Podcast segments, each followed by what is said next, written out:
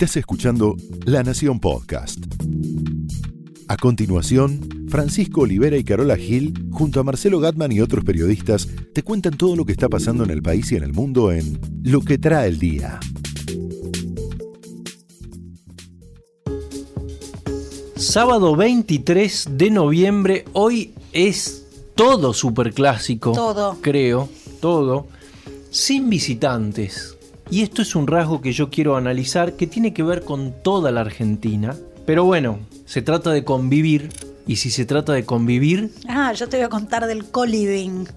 del co-living. Sí. Los millennials viven juntos como los hippies, ¿te acuerdas? Sí. Los hippies de los 70, de los 60. Ahí apunta el negocio inmobiliario, Pancho. ¿Ese es un negocio? Sí. Bueno, lo que es un negocio es el Boca River de hoy y bueno, nos lo va a contar nuestro compañero Marcelo Gatman. Podemos decir que el Boca River de hoy, sin visitantes, estuvimos cerquita de que hubiera, ¿no? Visitantes. Eh, además de la confirmación de algo que se suponía, porque en la Argentina hoy es muy difícil lograr que después de cinco años se pueda jugar un partido normal como en el mundo, es un poco además de un fracaso también, si se quiere, del fútbol, de la política, la demostración de heridas e internas que hay en el gobierno en el área de seguridad y que tienen que ver con la campaña electoral de alguna manera, porque no nos olvidemos que ante la escasez por ahora absoluta de resultados económicos, la pelea contra las mafias, contra el delito, va a ser una bandera electoral muy importante. De ahí que Patricia Bullrich, la ministra de Seguridad, estuviera tan enojada en estos días con el banderazo de Boca, ¿no? Recordemos un poco cómo fue, esto terminó con la clausura de la bombonera, todavía no sabemos cuándo se va a levantar esa clausura, pero Patricia Bullrich en el medio de el jueves de toda esta intensa fiesta Ceneice le dijo a sus funcionarios váyanse de ahí, no tenemos nada que hacer ahí. Y lo justificó a la noche en el programa de nuestro amigo Diego Leuco en TN. Patricia Bullrich lo explicaba de este modo. No tenía sentido y además íbamos a ser cómplices de una situación que no sabíamos, que no manejábamos, que no habíamos organizado y que no podíamos decir que iba a pasar. Desde ya que esta actitud, que fue muy directa, faltaba que lo nombrara Angelici, presidente de Boca, le generó algunas discusiones dentro del gobierno. Ayer hubo reuniones también al respecto, tanto en la ciudad de Buenos Aires como en la Nación, pero no se sabe cómo va a seguir esto. Desde el gobierno de la ciudad me decían ayer, ojo porque Patricia Bullrich no tiene nada que ver, no tiene jurisdicción para meterse en el fútbol porteño. Yo le comentaba esto a los funcionarios de Patricia Bullrich y me decían, ¿cómo que no? Sí, ¿Y qué ver, es no, Tribuna eh, expli- Segura? explícame. Tribuna Segura tiene un convenio con 20 provincias en las que tiene que controlar todos los estadios. Es cierto que la policía es local, ¿no? Y ahí sí depende de Martín Moreno, el- es el secretario de Seguridad o el ministro de Seguridad de Rodríguez Larreta y hombre, ahijado político de Angelici. Por eso todo el trasfondo en esta pelea. Ahora, yo decía que las mafias, la seguridad, van a ser banderas muy importantes y esto se complica bastante porque tuvimos en las últimas 48 horas un muerto que seguramente la oposición va a cuestionarle a Patricia Bullrich, que es Rodolfo Orellana, militante de la CETEP, la Confederación de Economías Populares, que eh, entre otros conduce el dirigente Juan Grabois, hombre muy cercano a Cristina Kirchner, que tuiteó anteayer de manera muy directa responsabilizando a la policía. Dijo, lo mató la policía. Esto no está del todo todavía dilucidado. Ahí habló Ritondo. Se supone que fue una bala que entró por la espalda de Orellana, pero no quedó el proyectil. Claro, había orificio, pero no, no encontraron, ¿no? La bala. Era, claro, salió, salió la bala. Se supone, eso ya es más difícil. Habrá que ver la apertura, a ver cuánto mide, el diámetro. Se supone también que eran dos bandas que se estaban peleando por la toma de un predio en La Matanza. Bueno, todo esto va a ser como una especie de caso Maldonado 2.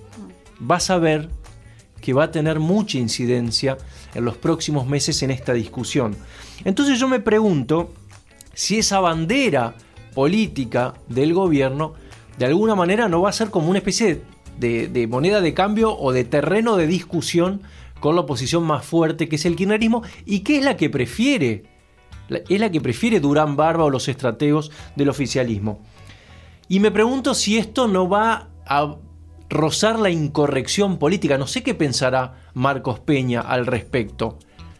Pero Durán Barba, a esta altura, hace como un corte transversal y no le preocupa demasiado lo que sería el establishment mediático o progresista.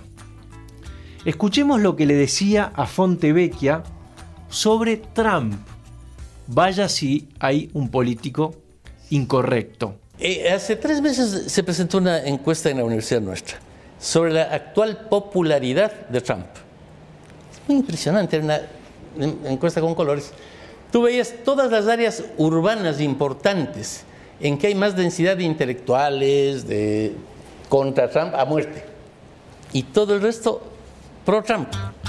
El problema es que en esta bandera tan importante como la inseguridad y el combate contra las mafias, hay un elemento, hay un ámbito que es el fútbol en el que esta estrategia encuentra contradicciones. ¿Por qué? Porque la barra brava es amiga de Angelici o tiene relación con Angelici, que es amigo de Macri. ¿Cómo se justifica? ¿Por dónde pasa ahí la pelea o la dialéctica entre lo viejo y lo nuevo. Esta es una contradicción que va a estar girando durante toda la campaña y que Macri todavía no resolvió. Acá sí, y esto tiene que ver también con el G20 y con las, el control de la calle, acá sí me parece que el problema está puramente del lado del gobierno. El problema no son los visitantes en este caso.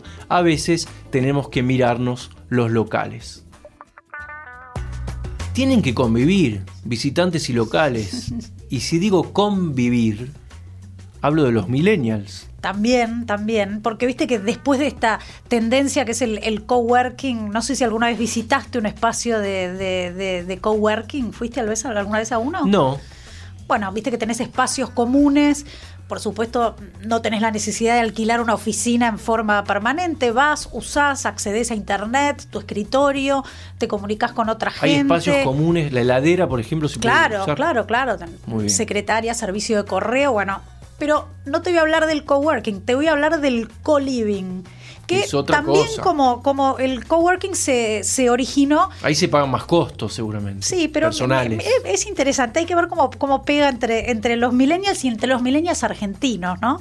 Eh, esto también empezó en, Silicon Valley, similar al, al, coworking, es, escasez de vivienda y muchos jóvenes profesionales que llegaban a la zona y necesitaban un espacio donde vivir y a la vez no conocían a nadie en la ciudad. De repente entonces también necesitaban esta experiencia de, vivir en comunidad y conocer gente. Entonces empezaron a aparecer estos edificios donde los inquilinos comparten un montón de zonas comunes. ¿Cuál es la idea? Minimizar el espacio privado, es decir, son casi habitaciones o departamentos sumamente chiquitos, micro departamentos, y maximizar. ¿Alguna. el baño, por ejemplo? Sí, bueno, tenés, tu baño, tenés tu cama. Ah, pero, ¿qué compartís? Cocina, comedores, por supuesto, después todo lo, clásico de los amenities que sí conocemos en, los edificios, ¿no? Como el, salón de usos múltiples, el gimnasio, la pileta. Pero, por ejemplo, el comedor y la cocina puede ser compartido hay que ver, ¿no? Viste que ya estos millennials no sé si vienen con el sueño de la casa propia, cosa que a nosotros nos ha costado tanto. Vienen con el sueño del viaje propio por ahí los eh, millennials. Claro, claro, pero bueno, por otro lado sí tienen eh, necesidad o ganas en algunos casos de independizarse y de vivir solos. Bueno, esta es una alternativa. Sobre todo también es muy atractivo para gente que está viajando a, la ciudad. En, Buenos Aires, por ejemplo, te voy a contar de algunos casos que ya existen y no tienen, la, no tienen la, la necesidad de alquilar algo por tiempo muy extenso, lo puedes alquilar por días, por semanas. También puedes hacer un contrato de, alquilar, pero no con las típicas contras que tiene un contrato de alquilar, con garantías, meses de depósito. Bueno, esto es algo mucho más flexible, por lo tanto, mucho más atractivo. Más dinámico, más moderno. Y sí, y con otros, otros costos. Pero hay algo muy importante esto que tiene que ver con más que la necesidad de, alquilar y vivir solo, esta cosa de compartir espacios con otra gente, este, este sentido de, comunidad, ¿no? de, hacer algo en común y compartir esos tiempos de, ocio en tu casa. Poca lavada de platos, me imagino, porque hay mucha. Alguien tiene que lavarlos. Claro, hay, mucho de eso que está. Hay mucho que está resuelto, hay mucho que está ah. resuelto dentro, dentro de los el personal afectado. Sí a esas tareas. Pero quiero que escuches este, este audio en el que Carla Quiroga en Comunidad de Negocios le cuenta a José del Río acerca de un nuevo proyecto de, de co-living en Buenos Aires pero la atracción para los inversores. Escúchalo. Están levantando un proyecto de co-living acá en la estación Aristóbulo del Valle, en Vicente López, de 15 millones de dólares de inversión. ¿De qué? De 15 millones de dólares de inversión. No, pero de co-living también. Eh, claro, sí, de co-living, sí. Es un proyecto que está justamente apuntando a los millennials y también a los inversores que quieren alquilar las las unidades a través de plataformas digitales como Airbnb. Dicen que ese negocio hoy está dejando una renta anual en dólares del 6%. 6% de renta anual en dólares. Y es un. Ya ves que es atractivo. Ya no me está buscando, pero estar del otro lado. Claro, por eso. Ahí, ahí tenés la atracción para los inversores, que además tienen la oportunidad de alquilarlo por Airbnb, por ejemplo. Si querés, lo podés poner en, en alquilar. Y los millennials no hacen toda esta cosa complicada de alquilar un departamento por mucho tiempo y pueden tener la experiencia de vivir solos. Y los millennials, creo que el 99% de ellos está hoy pendiente de el Boca River, o el River Boca sería porque es en el Monumental, que nos va a contar nuestro compañero Marcelo Gatman. River y Boca, capítulo 2, el episodio definitivo, una final que nos pone a todos al borde del abismo y que va a cambiar para siempre el modo de entender y el modo de vincularse entre los dos principales clubes del fútbol argentino. Una final que tuvo una previa kilométrica, una final que contiene dentro suyo a otra final que ya se jugó hace dos semanas, que salió 2 a 2 y que movió las primeras piezas del tablero y que los técnicos hacen de cuenta que nunca existió que eso nunca pasó y van a tratar de sorprenderse con nuevas estrategias, con jugadores que faltan y con jugadores que no han aparecido en el radar y que procuran sorprendan al rival en el partido en la cancha de River. Una final que atrajo de una manera ineludible a los medios de todas partes del mundo. Vienen a vivir de turistas el folclore del fútbol argentino que se impregnan con un montón de historias y que no pueden creer cuántas cosas despierta la pasión y el fútbol entendido desde la mirada de los argentinos, a pesar de que se trate de una final internacional, porque es la Copa Libertadores.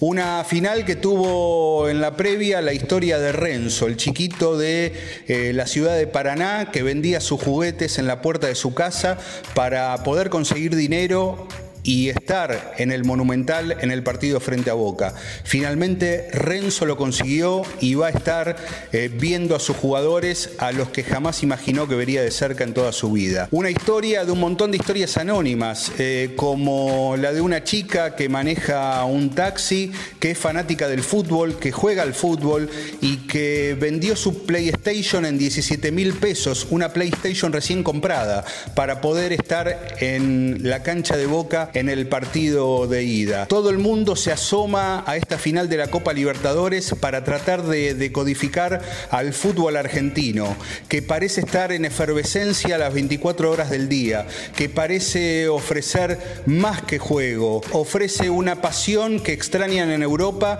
y que al mismo tiempo eh, les parecía propia del fútbol europeo de décadas pasadas. Una final que va a cambiar también el formato de la Copa Libertadores Libertadores. A partir de 2019 se va a jugar a partido único, en territorio neutral.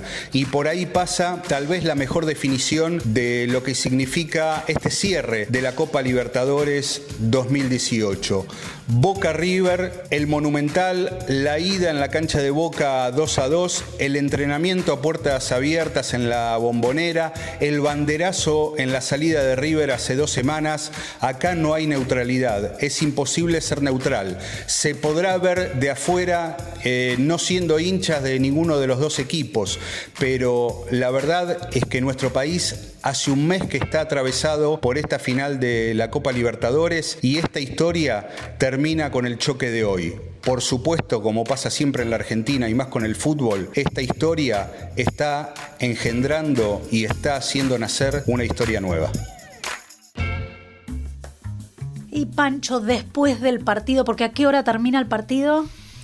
Siete y, media, siete y media. Bueno, a partir de las 8 de la noche podés unirte si estás en Buenos Aires viviendo o de visita a la Noche de los Templos, porque hay más de 40 templos, es una noche ecuménica, porque hay más de 40 templos en Buenos Aires que van a estar abiertos para circuitos guiados, meditaciones, por ejemplo, mira, los, que, los que vas a poder visitar. Esto es totalmente gratuito. ¿eh? La mezquita de Palermo, la del Rey Fad, la, tenés vista. Sí, claro. El monasterio budista en el barrio de Belgrano, ahí vas a poder meditar, hacer clases de tai chi, caligrafía oriental, si querés. Mira, Podés visitar... hay que aprender algún idioma. Bueno, pero ah, los ideogramas, arranca por ahí podés ir al Templo Libertad, que es el templo judío más, más antiguo de, Buenos Aires. Ahí tenés charlas y comida típica. ¿Ese le está frente a tribunales? Claro. Bien. Sobre la calle Libertad. Atenti, que hay comida típica. Una iglesia dinamarquesa. Eh, la Sociedad Internacional para la Conciencia de Kirchner. Kirchner no. Krishna. Mira lo que. Eso sí es un acto fallido. Y después también algo más ¿Algo clásico. Armenio? ¿Algo armenio? Debe haber, seguro debe haber. Lo que también podés hacer es subirte al circuito papal que va a recorrer todos los lugares en los que vivió el Papa Francisco, entonces Jorge Bergoglio, donde se formó y donde hizo su trabajo pastoral. Eso lo tenés que reservar, pero todo lo demás te mandás directo. Ese debe ser un viaje largo, porque debe ir de Flores a ahí a Plaza de Mayo, sí, pero lo haces en bus. Claro.